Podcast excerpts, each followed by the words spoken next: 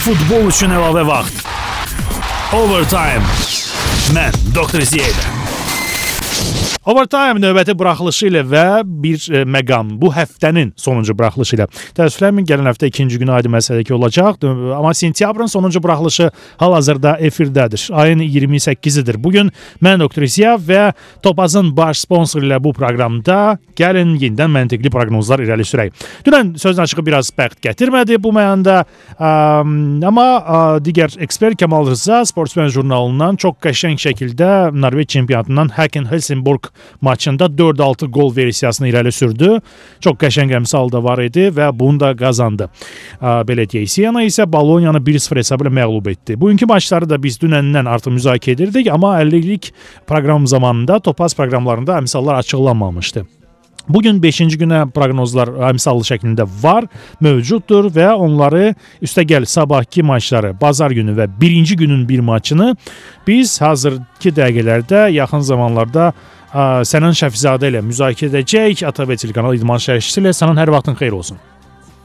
Hər vaxtın xeyir olsun və bütün dinləyiciləri salamlayıram. Gözəl. Sənan mən bir kiçik də haşiyə çıxım. Mən artıq bu yeni sezonda 3 ədəd həftə fan viktorinası keçirildi. 3 tur oynanıldı. Həftə fan yarışmasında hesabı dəqiq və vurulacaq qolların müəlliflərini dəqiq tapmaq lazımdır. 3 qalibdən çox maraqlı bir məsələ ortaya çıxdı ki, Arsenal azarkeşləri 2 nəfər azar, azar Arsenal azarkeşi oldu çox belə cəlbedici məqamdır və ə, belə gəl məsələ belə gətirib çıxartdı ki, sabah İngiltərə Premyer Liqasında Arsenal Chelsea maçı var. Bu həftə sonunun mərkəzi maçıdır. Bütün Avropa qitəsində əgər belə demək olarsa, afişasına görə, London derbiliyinə görə və s. Və mən qərara gəldim ki, sabahki bu maçı Bakı vaxtı 16:45-də başlayacaq maçı növbəti həftə fan yarışmasına sual şəklində irəli sürüm. Sual belədir: Arsenal Chelsea qarşılaşmasında sabah hesab neçə olacaq? Bu hesabı dəqiq tapmalısınız və eyni zamanda da vurulacaq qolların müəllifləri kim ola bilər? Ehtimal edin və bütün bu ehtimallarınızı, proqnozlarınızı lap elə indiki dəqiqədən mənim Facebook səhifəmdə bu maçın afişası altında proqnozlarınızı yaza bilərsiniz, qeyd edə bilərsiniz. facebook.com kəsir Doktor İziya səhifəsi.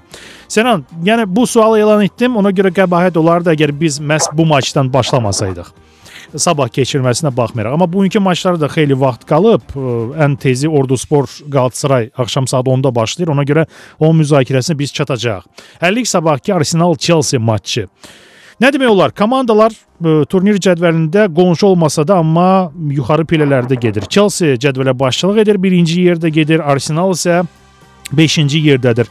Məğlub edilməz komandalardır. Ümumiyyətlə Premyer Liqada 4 klub qalıb ki, hansılar məğlub olmayıb.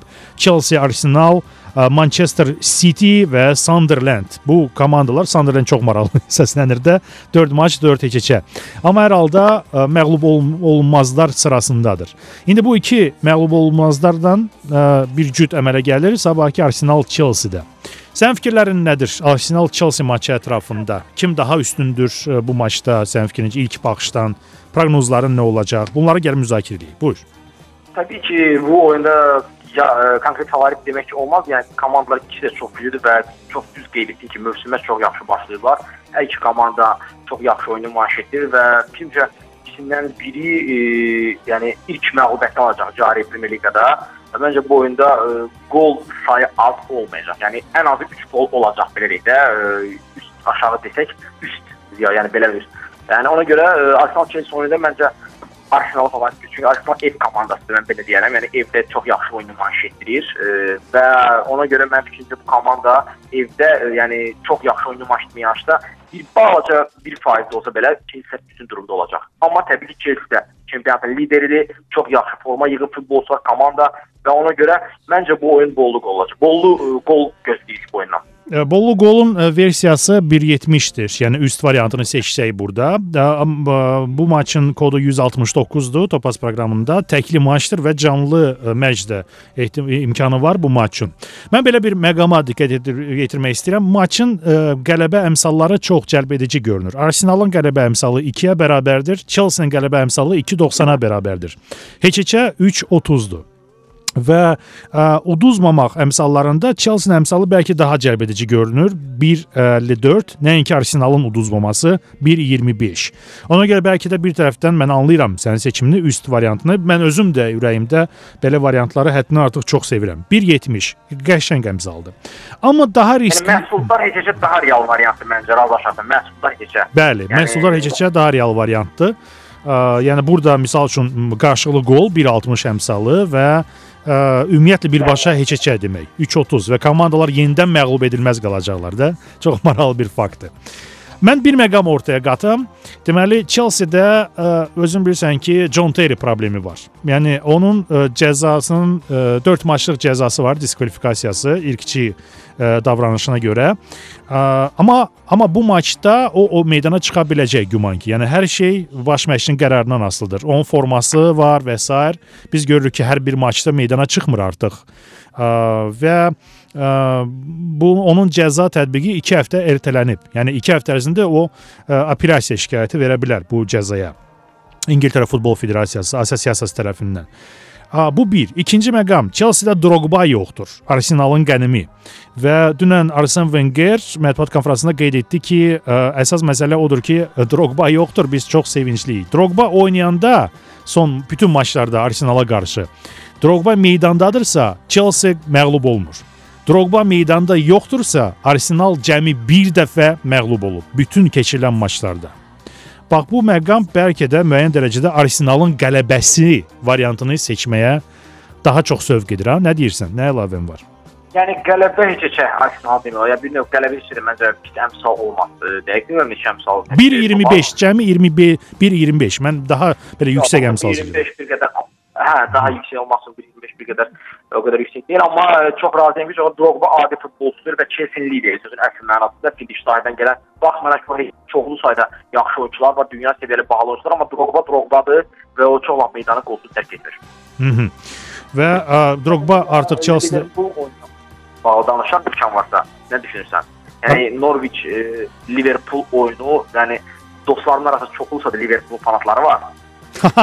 Aydındır. Mən elə bunu planlaşdırmışdım söz açığı sənə sənə danışmağa. Norwich Liverpool, Arsenal Chelsea mənim proqnozum, yəni yekunlaşdıraq. Arsenalın qələbəsi bu maçda əmsal 2-yə bərabərdir. Sənin proqnozun bollu maç, bol qollu maç 1.70. Bunu seçdik. Keçək Norwich Liverpool maçına. Norwich Liverpool maçında çox maraqlı bir məqam var. Hər iki komanda qələbəsiz davam edirlər İngiltərə Premyer Liqasındakı çıxışlarını. Turnir cədvəlində qonşudular. 17-ci yerdə Norwich, 18-də Liverpool və ə, mən sözün açığı düşünürəm ki, Sənan, ə, Liverpool artıq qələbə qazanmanın növbəsi gəlib çatıb. Yəni Liverpool 18-ci yerdə bu təsəvvür edilməz bir məqamdır və 3 məğlubiyyət alan Liverpool 5 6-cı turda artıq ilk qələbəsini də qazanmalıdır. Baxmayaraq ki, qonaq meydanda oynayır. Nə düşünürsən Norwich Liverpool haqqında? Doğrudan da Premier Lig fanatları da keçlər yaxşı bilirlər ki, indiki halda turnir cədvəlinə baxmam mümkün deyil. Belə Liverpool orada 18-ci yerdə qəylaşıb 20 komanda arasında. Bu, yəni Premier Liqada 3 son 3 komanda tərk edir mövsümün sonunda. Yəni Liverpool 18-cidir, çox belə acınacaqlı bir durumdadır. Mən sən tam razıyam Liverpoolun qələbə qazanma vaxtı artıq çatıb, amma Norwich-də, yəni belə deyək, təslim olmaq fikri olmayacaq. Norwich yaxşı futbol nümayiş edir. Baxmayaraq ki, bu komanda 5 oyundan 3 xal qazanıb. Bu Norwich üçün pis sayılmır. Liverpool üçün 5 oyundan 2 xal pis nəticədir. Amma Norwich üçün yəni belə deyil, pis nəticə deyil.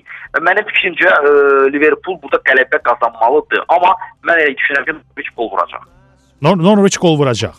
Ə, yəni mən belə düşünürəm ki, onda sən qarşılıqlı gol versiyasını seçirsən də 1.60 əmsallı.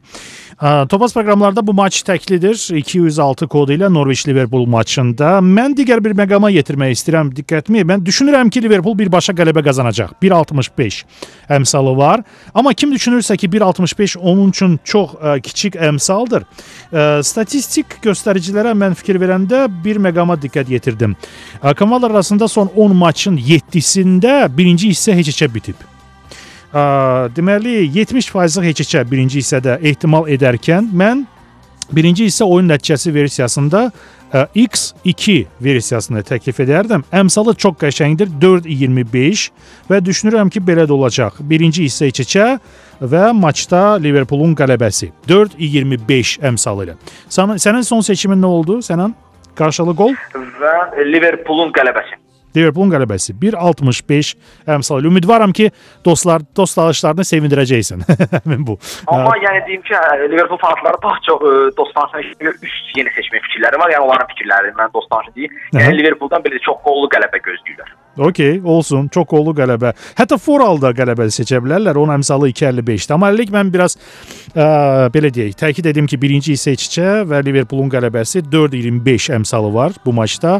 Sən birbaşa Liverpoolun qələbəsi və üst variantını, daha doğrusu qarşılıq qol variantını seçirsən. Bu hissənin sonunda yarım dəqiqə ərzində Manchester United Tottenham. Sözün açığı biraz çətindir yarım dəqiqə ərzində Manchester Tottenham maçı haqqında danışmağa. Amma hər halda cədvəldə Manchester ikinci yerdədir, Tottenham 8-də. Komandaların hərəsinə 5 maçda 1 ə, məğlubiyyət var. Yəni komandalar kifayət qədər ə, müsbət saldo ilə yaxınlaşırlar bu maça. Amma ə, əmsallarda ə, biz nə görürük Manchester ə, United Tottenham ə, cütündə? Manchesterin qələbəsi 1.40-dır. 309 kodlu ə, maç cütdə. Tottenhamın qələbəsi 5.50. Sözün açığı mən bu qələbəyə heç inanmıram. Lakin məndə bir fikir ə, bürüyüb məni ki, bu maçda 4-6 gol versiyası daha yararlıdır və bunun əmsalı 2.25-dir. Komandalar 5-2 də oynayıblar, 4-1 də oynayıblar, 3-1 elə sonuncu maç bu bu bu ilin martın 4-də Man United-ın xeyrinə bitib Tottenhamın meydanında. United Old Traffordda bütün maçları, son maçları qazanır. 3-0, 2-0, 3-1, 2-0, 5-2, 4-1, 2-1 və burada foralı qələbə də seçmək olar. Manchester United Tottenham üzərində əmsal 2-dir. Rooney meydanda olacaq artıq. Yəni Rooney Van Persie cütlüyü Allah bilir nələrə nail olacaq. Sən sənin fikirlərin qısaca. Mən e, düşünürəm ki, bu oyunda bəlkə indi deyəcəklər e, təsadüfdür, amma yox. Mən yenə düşünürəm ki, bu oyunda çox qol olacaq. Yəni Çünki Tottenham komandası qol vurmağı da sevir. Təəssüf fanatları çünki qol da buraxır eyni zamanda. Manchester evdə oynayır, məncə bol qol oyunu olacaq. Amma belə olsa təbii ki, Manchesterin qələbəsi. 1.50 1.50 üst variantı təklim maçın. Amma belə baxanda sən Man United-ın qələbəsini seçirsən 1.40. Mən Foralı qələbə verim 2 əmsalı ilə və 4-6 gol variantı bir ehtiyat riskli variant kimi 2.25 əmsalı ilə. Xatırladım Sənan Şəfizadə bu gün ATV-nin idman şərhçisi Overtime-da mən Dr. ilə birlikdə iştirak edir. Biz maçları nəzərdən keçiririk. Kiçik fasilə elan eləyək və sonra efirə qayıdacaq. Mən sualı həftə fan yarışmasında sualı təkrarlayım. Sabah Arsenal Chelsea maçı var. İngiltərə Premyer Liqasının 6-cı tur maçıdır. Bu maçın hesabını və vurulacaq qolların müəlliflərinin ehtimal ehtimal etdiyiniz müəlliflərini dəqiq qeyd edirsiniz mənim Facebook səhifəmdə və ə, maçın sonunu gözləyirik. Qalib isə Topaz və Overtime-dan hədiyyələr toplusunu qazanır. Futbol üçün əlavə vaxt. Overtime. Mən Dr. Ziyədə. Overtime-ın ikinci hissəsi efirdədir. Mən Doktor İziya, Anten Radiosunun efirində hər ikinci, üçüncü, dördüncü, beşinci günlər hər həftə 7 xəbərlərdən sonra bu proqram efirdədir. Baş sponsor Topaz və biz Topazın proqramlarını nəzərdən keçiririk. Bu gün mən Doktor İziya və Sənan Şəfizadə ATV telekanalının idman şərhçisi. Əvvəlki hissədə İngiltərə Premyer Liqasının 3 maçını nəzərdən keçirdik. Arsenal Chelsea, Man United Tottenham Hotspur və Norwich Liverpool. Öz proqnozlarımızı verdik və kim çatdırmayıbsa proqramdan sonra sonra mənim saytımda doktoriziya.com saytında proqramı yazısı ilə tanış ola bilər. Bu bir. İkinci məsələ həftə fan yarışmasında sualı təkrarlayım. Arsenal Chelsea maçı həftə fan yarışması üçün bu gün təqdim olunub. Sabahki maç Arsenal Chelsea maçının hesabını hamıdan tez və vurulacaq qolların ehtimal edilən müəlliflərini hamıdan dəqiq tapan iştirakçı Facebook səhifəmdə o Topaz və Overtime-dan hədiyyələr toplusunu qazanır. Uzun sözün qısası keçək digər çempionata. Türkiyə Super Liqasını yaxın dəqiqələrdə sənən biz müzakirə edirik. Bu gün Türkiyə Super Liqasının 6-cı turuna start verilir. Çox gözəl şəhər olan Orduda Ordu Spor Galatasaray bir-birinə qarşılaşacaq və cədvəldə çox maraqlı məqam. Bu komandalar məğlub edilməz olaraq yeganə komandalar qalıblar. Nə Ordu Spor A5 turda uduzmayıb, nə də Galatasaray, o çempionatın lideridir ümumiyyətlə. Ə, əvvəlcə sənin fikirlərin buyur. Ordu Spor Galatasaray maçı haqqında. Səhv etmirəmsə Fənərbağçı da uduzmayıb. Yəni, bəli, bəli, doğrudur, doğrudur. 3 3 komanda var, bəli, buyur. Və ə, maraqlı təbii ki, mənə gəl topazımızda Qalatasarayın qələbəsi üçün az bir əmsal verir. Çünki Qalatasaray səfərdə oynamasına baxmayaraq hər halda çempionatın lideridir. Mənim fikrimcə, yəni bu komandaların ikisi də çox yaxşı oynamaq istəyəcək. Baxmayaraq ki, Ordu Spor medal mükafatına namizəd sayılmır, amma 5 oyundan 9 xal çox yaxşı başlayıb mövsümə və mənim ki mövsümün startında komandanın qələbəsi real görsənir. Hələ sonrakı oyunlar da əsaslaşıb. Və Məncə fikrimcə burada da biz bol qolu gözləyir amma e, mən istərdim e, yəni mənim fikrimcə Qalatasarayın qələbəsi və eyni zamanda Oduspor ilk hissədə yəni ümumiyyətlə Oduspor qol vuracaq. Rospol gol vursa, bu e, prinsipçə gətirib məntiqə uyğun olaraq qarşılıqlı gol versiyasına gətirib çıxarır bizi elə. Bəli, bu nə qədər olacaq? Yəni hansı misal göstər təklif? Bir- Tobas. 1.55 cəmi. 1.55. Yəni bu digər tərəfdən yaxşı əmsaldır. Yəni təkli maçdır, canlı topazda 119 kodu ilə bu maçda 1.55 əmsalı ə, çox yaxşı bir yanaşmadır. Gəl fikir verək komandaların qarşılaşma tarixlərinə də. Ən yeni tarixdə bu komandalar 3 dəfə qarşılaşıblar. Mən 2000-ci illəri nəzərdə tuturam. 2 il əvvəl Qalatasaray 3-0 qalib gəlib Orduda. Keçən il 2-0 qalib gəlib Orduda və ə, bu il əvvəlki sezonu bitirərkən 31 mart tarixində Qalatasaray öz meydanında Ordunu 2-0 məğlub edib. Yəni bu sezon, yəni son 2 il ərzində Qalatasaray Ordudan qol buraxmır. 3 maçda 7-0 top fərqi var. Bu bir tərəfdən. Digər maraqlı məqam var. Komandalar keçirdiyi son 10 maçın 7-sini alt oynayıblar. Bax bu bəlkə də müəyyən dərəcədə düşünməyə gətirib çıxara bilər. 1.80 əmsalı verilir. Qalatasarayın qələbəsini seçmək olar, aydın məsələdir. Son 3 maçı Qalatasaray uduzmur. Ümumiyyətlə uduzmamaq məsələsinə gəlincə 21 maç keçiriblər komandalar tarixdə və cəmi birində Qalatasaray məğlub olub. Cəmi birində. Ha, bu da Allah bilir neçənci ildə baş verib. Və Orduspor Qalatasaray maçının qarşıdurması, bu qarşıdurma ümumiyyətlə digər bir məqamla özünü cəlb edir. Ordusporun baş məşqçisi kimdir? Hector Cooper. Qalatasarayın baş məşqçisi Fatih Terim. Bu e, Hector Cooper Terim qarşıdur qarşıdurmasıdır. Bu ka- bu bu məşqçilər İtaliya A seriyasında Milan derbisində qarşılaşmışdılar və Fatih Terim qələbə qazanmışdı o zaman e, Hector Cooper üzərində. E, Ümumiyyətlə Bu dəfə də Fatih Terim Bəli. qələbə yaxındır. Güman ki, bəli. Və bu sezonda, yəni 31 martda da bu il ə, yenidən Terim Hector Cooperi üstələdi 2-0 hesabı ilə. Yəni Cooperdə hələlik Fatih Terim üzərində qələbə qazanmaq mümkün olmur. Bu baxımdan bəlkə də Qalatasarayın qələbəsini seçməyə dəyər. 1.55 əmsalı ilə birbaşa. Digər tərəfdən ehtiyatlı davranaraq bəlkə də 1.55 versiyası ə, qarşılığı gol sən seçdiyin versiya bəlkə də ə, seçimə dəyər. Amma kim öz əmsalını artırmaq istəyirsə, həm ə, birinci hissədə, həm də maçda Qalatasarayın qələbəsi 2.25 əmsalı verilir və bu artırmaq üçün çox qəşəng bir seçimdir. 2.25 Orduspor Qalatasaray. Sənin son seçimin yenidən ə, qarşılığı gol qalırmı yoxsa başqa Qarşılıq qol və eyni zamanda qələbə. Qalatasarayın qələbəsi. Aydındır. Hər ikisi 1.55-dir. Bu bizim Orduspor ə, Qalatasaray maçıdır. Keçək digər maça Kasımpaşa Fənərbağçə.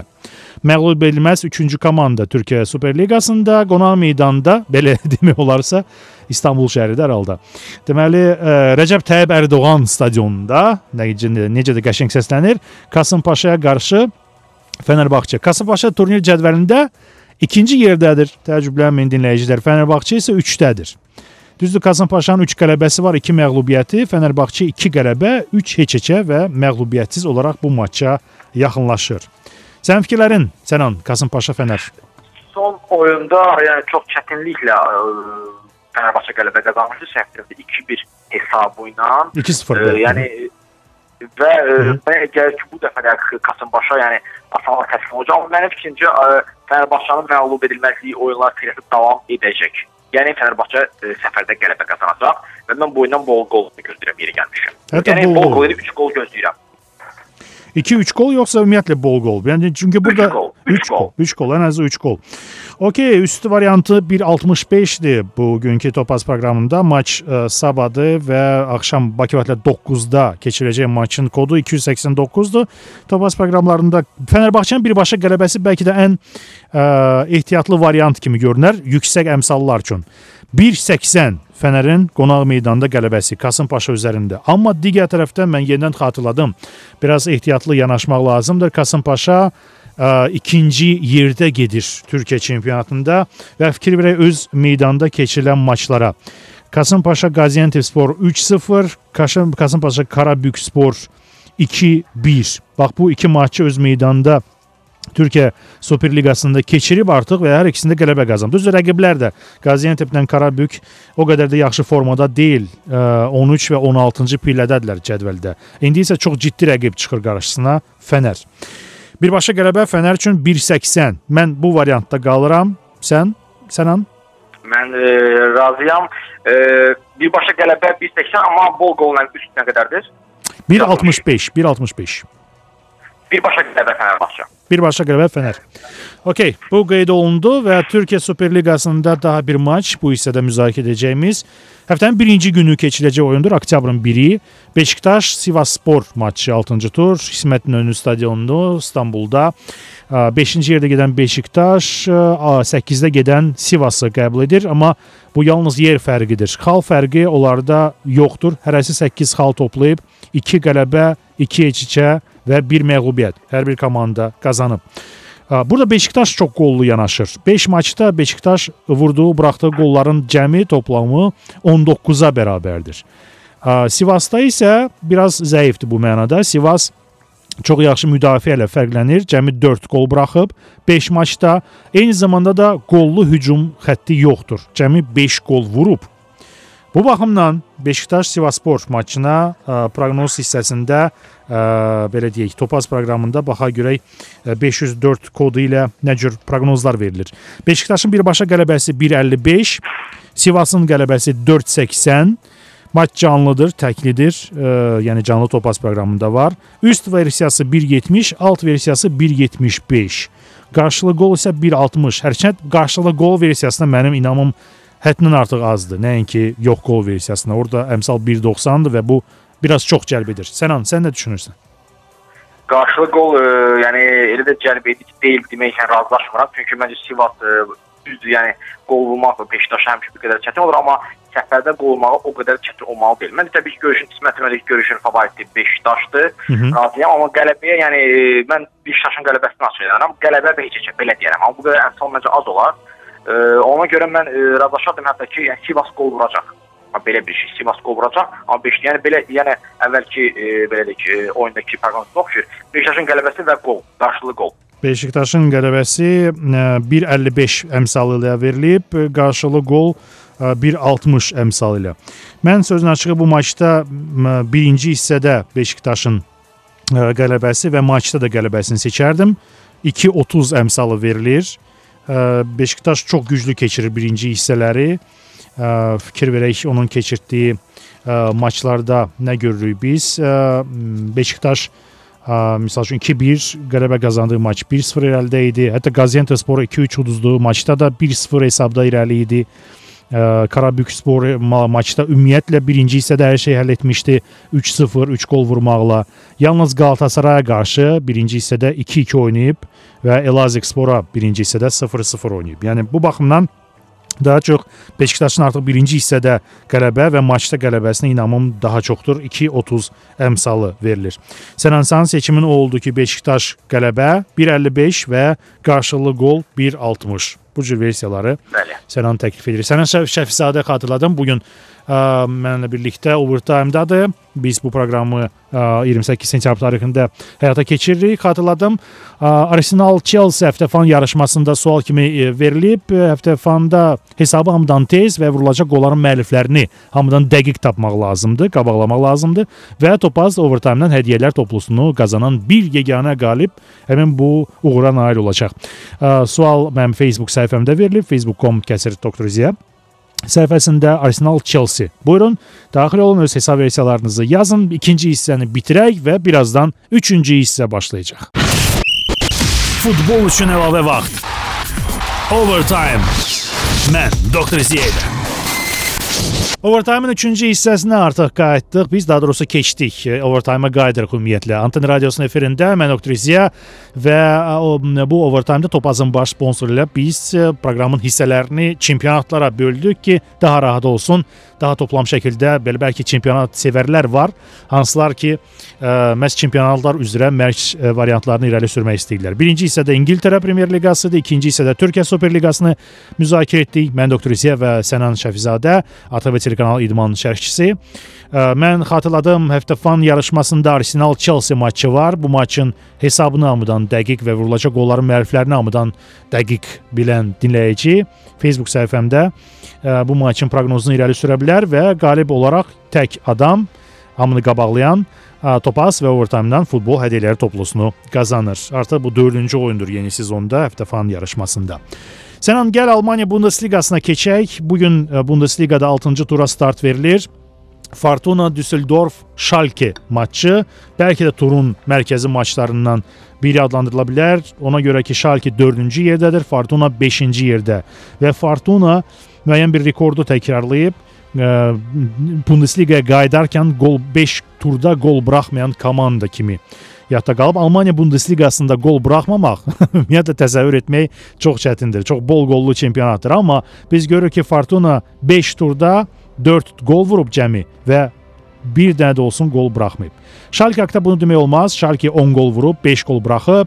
5 oyuna 15 top Schalke-nin iştirakı ilə və bəlkə də düşünəcəksiniz ki, üst variantını seçməyə daha məqsud uyğundur. Amma xatırladım, Fortuna çox güclü müdafiəsi ilə fərqlənir. Fortuna Düsseldorfda öz meydanında oynayır və ə, qələbə qazansa da 0 ilə qazanır. Yəni bəlkə də Fortuna Düsseldorf maçı üçün ən doğru seçim Fortuna Schalke maçı üçün yox qol versiyası olardı. Lakin biz indi baxa görə yox qolun yeri var, yoxsa yox. Sənan, sənin fikirlərin? Mən tam razıyam səninlə. Son ümumiyyətlə e, Almaniya Bundesliqasında çox bol qollu gəlir və amma çox maraqlıdır ki, birinci oyun mən çempionatın e, turda açılış oyunu, yəni e, belə birinci oyun həftənin 5-ci günü olur və bu oyunda e, çox e, belə deyək, az hallarda bol qol görürük. Məncə Fortuna Düsseldorf Schalke-yə uduzmayacaq. Yəni mən heç-heçəyə razılaşardım. Amma alt, yəni az qol, yəni 2 qol olacağında da ə, bu variantda mən dəstəkləyərdim. Hı -hı. Mən prinsipcə ümumi, ümumi yanaşanda məsələyə səninlə razıyam. Alt versiyasının yaxşı əmsalı var 1.75, maç təklidir. 129 kodu ilə Topaz proqramlarında və 1.75 əmsalı çox cəlb edicidir.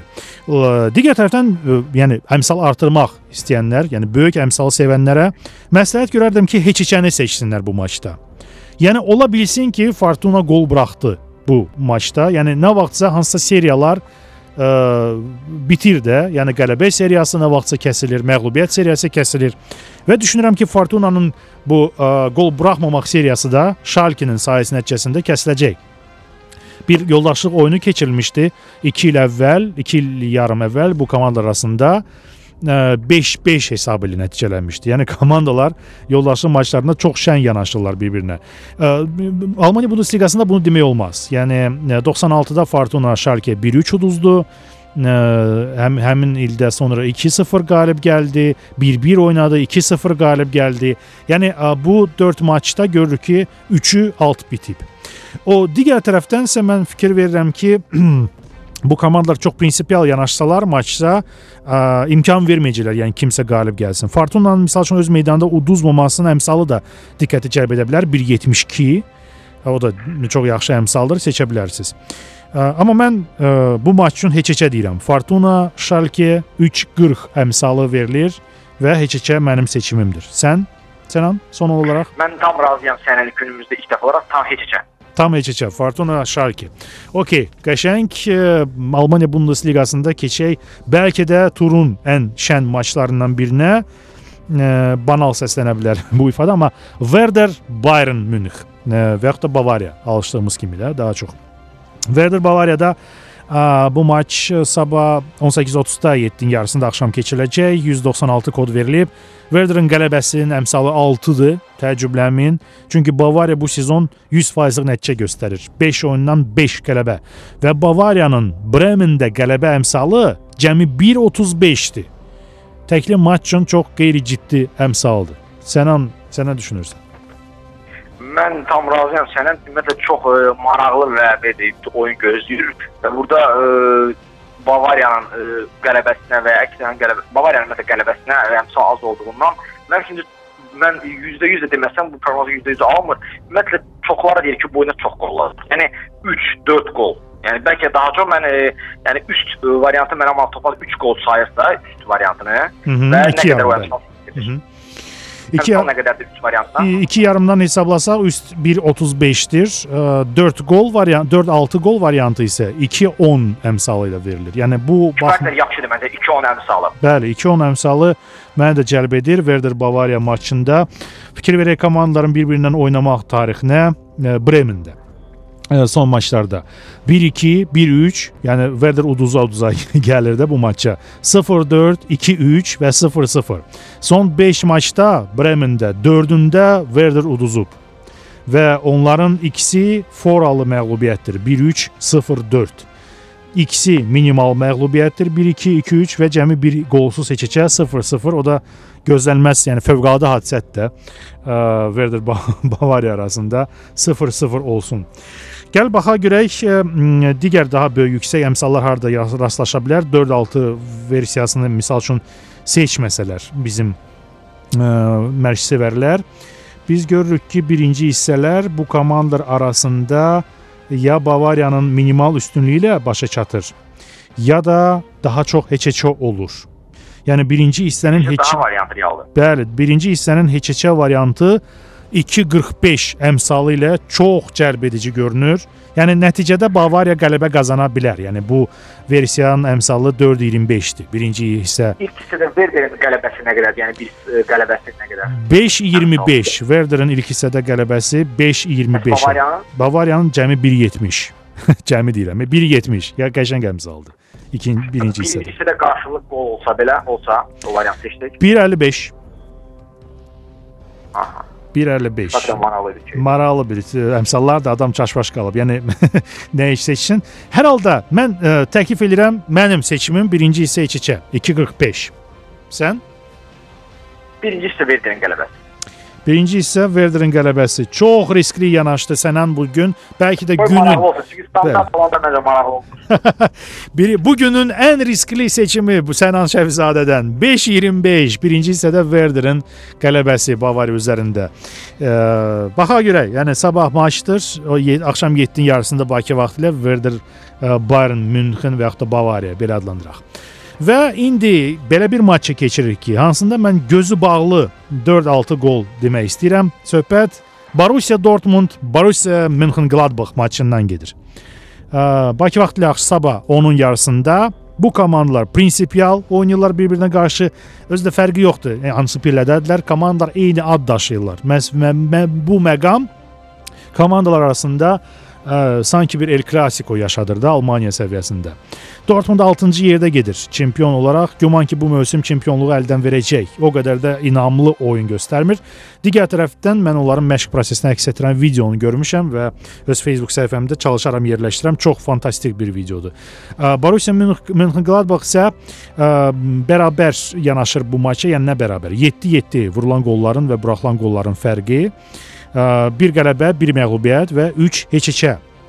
Bu komanda keçən mövsümün ə, açılışı oldu və Çempionlar Liqasında da çalışdı ə, iştirak etsin. Lakin Dinamo Kiyevi ə, keçə bilmədi və hal-hazırda Avropa Liqasında yarışır. Ə, buyur Sənan, sənin fikirlərin bu maç üçün. Mən elə indidən deyirəm 4-6 qol, 2-10 əmsalı var bu ə, seçim üçün. Borussiyanın Dortmundun qələbəsi 1-30, Mönchengladbachın qələbəsi 6-50 qonaq meydanında. Sən nə düşünürsən? 3 qollu üst olsa nə qədər əmsal təklif edir topa? 2-3 e, gol versiyası var. 1.85. Yəni bu ən ehtiyatlı yanaşmadır. 2-3 gol maçda. Mən bu oyuna məhz ehtiyatla yanaşardım. 2-3 gol yoxsa 2-3 gol. 1.85. Yəni üst yox, 2 üst üst variant, yəni üst variant. Ha, üst variant. gol. 1 e, 1.50 verilir üst variantı bu maçın 1.50. Mən e, 4-6 variantı. Yəni kim e, bu riskli variantları seçmək istəmirsə digər məqamlara da diqqət yetirin. Bu komandalar arasında e, 10 maçda, son 10 maçda birinci hissədə və maçda qələbəni Borussia Dortmund qazanıb. Yəni bu baxımdan 1.70 əmsalı bəlkə də ən doğru seçim olardı. O oyunçular tərəfindən, mərkəzsevərlər tərəfindən. Birinci hissədə və maçda Dortmundların qələbəsi 1.70. Çünki birbaşa qələbəni seçsəz Dortmundlular üçün 1.30 əmsalı o qədər də diqqəti cəlb etmir. Bu belə deyə ehtiyatlı proqnozlarımız. Riskli proqnozum 4-6 gol 2-10. Ə, Sənan isə üst variantda qalırsan yoxsa sən üst variant 1.50. Variant, variant. Okey. Borussia Dortmund, Borussia Mönchengladbach 29 sentyabr şənbə Bakı vaxtı ilə axşam 10-un yarısında ə, məşq sevərlər Almaniya Bundesliqası maçları haqqında da tanış oldu. Bu hissədə xatırladım ə, Premier Liqanın, İngiltərə Premier Liqanın Arsenal Chelsea maçı həftəfan yarışmasında sual kimi irəli sürülüb. Maçın hesab namıdan tez və vurulacaq qolların ehtimal etdiyiniz məriflərini hamıdan dəqiq tapan iştirakçı Facebook səhifəmdə keçirilən yarışmada qalib elan olunur və Topaz Overtime-dan futbol hədiyyələr toplusunu qazanır. Futbol üçün əlavə vaxt. Overtime. Mən Doktor Ziyədə. Overtime-ı dinləyirsiniz. Mən Doktor Ziya və bugünkü Overtime-ın sonuncu hissəsində də Sənan Şəfzadə ilə danışırıq. Biz ə, ATV telekanalının idman şərhçisi ə, və İtaliya seriyası hansını ki bu hissədə müzakirə edəcəyik. Bir neçə dəqiqə ərzində xat atmaqdan əvvəl mən Arsenal Chelsea maçının həftəfan yarışmasında olduğunu təkrarlayım. Arsenal Chelsea maç sabahdır. Ona görə alab indidən hesab versiyalarınızı, proqnozlarınızı mən Facebook səhifəmdə bu maçın afişası altında qeyd edə bilərsiniz.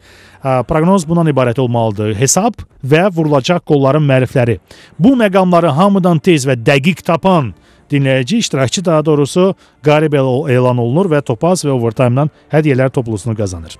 Sənan, bizim işimiz isə İtaliya seriyasıdır hal-hazırda. Ə, Bu seriyada 2 maç 6-cı turda diqqətimi cəlb etdi. Juventus Roma maç sabahdır.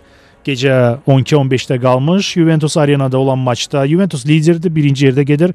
Romada kapitan Totti ilə 36 yaşlı Totti ilə Sampdoria qarşı çox çətin oyun keçirtdi. Ə, Paytaxtda, İtaliya paytaxtında 1-1 oynadı. İndi isə daha çətin oyun Juventusa qarşı gözləyir. Bəlkə yorğunluq faktoru burada Juventusa birbaşa qələbə yazmağa ə, imkan verir. Amma Juventus da çətin oyun keçirdi. Fi- Fiorentina'ya qarşı qolsuz 2-2-yə qaldı və mövsümdə ilk xallarını itirdi. 0-0. Nə fikirlər bürüyürsən Juventus Roma maçı haqqında? Juventus Roma maçında mən ə, bir qədər razı oldum sənin Juventusun qələbəsi çox real görsənir, amma burada eyni zamanda qarşılıqlı qol və ya ə, üst variantı da, yəni ən azı 3 qol olacaq. Üst ə, o əmsallarda bu variant çox real. Yəni Juventus qələbə qazansın və eyni zamanda Romada qol vuracaq. Juventusun qələbəsi 1.55-dir. Üst variant 1.35, qarşılıqlı qol 1.55. Yəni bax bu baxımdan bəlkə də ehtiyatlı olardı qarşılıqlı qol variantını seçmək 1.55. Mən ə, yenidən üzümü ə, tutum riskli variantlara. Yəni mən razıyam Juventus bu maçı qazanmalıdır. Nə olursa olsun çünki Napoli başa-baş gedir artıq Juventusla. Napolinin də 4 qələbəsi var, Napolinin də 1 keçəsi var.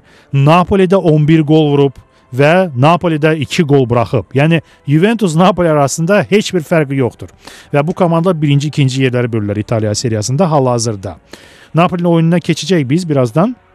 Amma bu maçda misal üçün birinci hissənin bərabərə bitməsinə ehtimalı 50%dir ə, və 2.40 ə, əmsalı verilir bu maç üçün. Və ya birinci hissə heç-heçə maçda Juve-nin qələbəsi 4.25 bu da cəlb edir. İlk hissədə Juve-nin hesabda irəli olub və maçı qazanmaq əmsalı 2.25-dir. Sadəcə mən buna biraz az inanıram. 2-3 gol versiyası. Bax burada çox yaxşı əmsal var 1.75 və mənim məsləhətim bu maç üçün 2-3 qoldur. 1.75 ə, ə, seçimi. Sən son seçimin Juventus Roma üçün Mənim son seçimim məndə 2-3 qol. 2-3 qol. Sən də. Bəli. 1.75. Bu məsələdə də fikirlərimiz üst-üstə düşdü. Proqramın sonuna 1 dəqiqə qalmış. Digər maç Sampdoria Napoli bazar günü axşam saat 6-da Bakı vaxtı ilə Genoa'da keçiriləcək maç Sampdoria'nın meydanında. Sampdoria 3-cü yerdə gedir çempionatda. Məğlub edilməzlər sırasındadır və Napoli ilə digər məğlub edilməzlə ikinci yerdə gedən komanda ilə rastlaşır. Nə demək olar bu maç haqqında? Çox çətin maçlardan ə, yaxın Çox çətin maçlardan biridir, amma gözə sinir fanatları 100% ki Napoli qalıb bitsin, amma bu bir qədər çətin məsələdir. İkinci bu oyunda Sampdoria qarşılı qol variantı çox real görsənir. Məsələn çox ən azı 3 3 variantlar real, yəni 3 gol olacaq. Sampdoria qol vurub və buraxacaq. Amma Napolinin e, qələbəsi realdır. Yəni Napolinin Sampdoria ilə oyunda qalacaq bir real görsəm, hərçənd mənə maraqlıdır heç variantı nə qədər əmsaldır. HCC variantının əmsalı 3-10-dur. Sampdoria'nın qələbəsi 3, Napoli 2. Qonaq meydanda olmasına baxmayaraq Napoliyə daha çox üstünlük verilir bu maçda. Maraqlıdır, maraqlıdır. Qarşılı qol nə qədər əmsaldır? 1.60. Yəni, komandanın. 1.60 hər iki komanda üçün bu əmsal verilir. Biraz düşünək sözün açığı. Mən bu Heç ma- kim, heç kim. heç heçə bu demək olar, bəli. O Juventus fanatları sevinsin. Sampdoria Olsa belə əgər təbii ki. Bəli, bəli.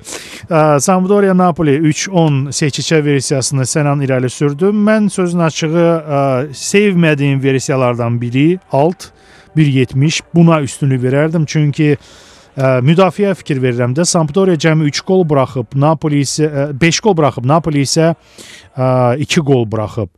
5 maçda. Yəni Sampdoria 1 gol buraxır hər oyun üçün, Napoli isə heç yarım qola da çatmır 10 gol buraxmaq məsələsi və burada müdafiə taktiki qarşıdurmanı mən burada daha çox görürəm.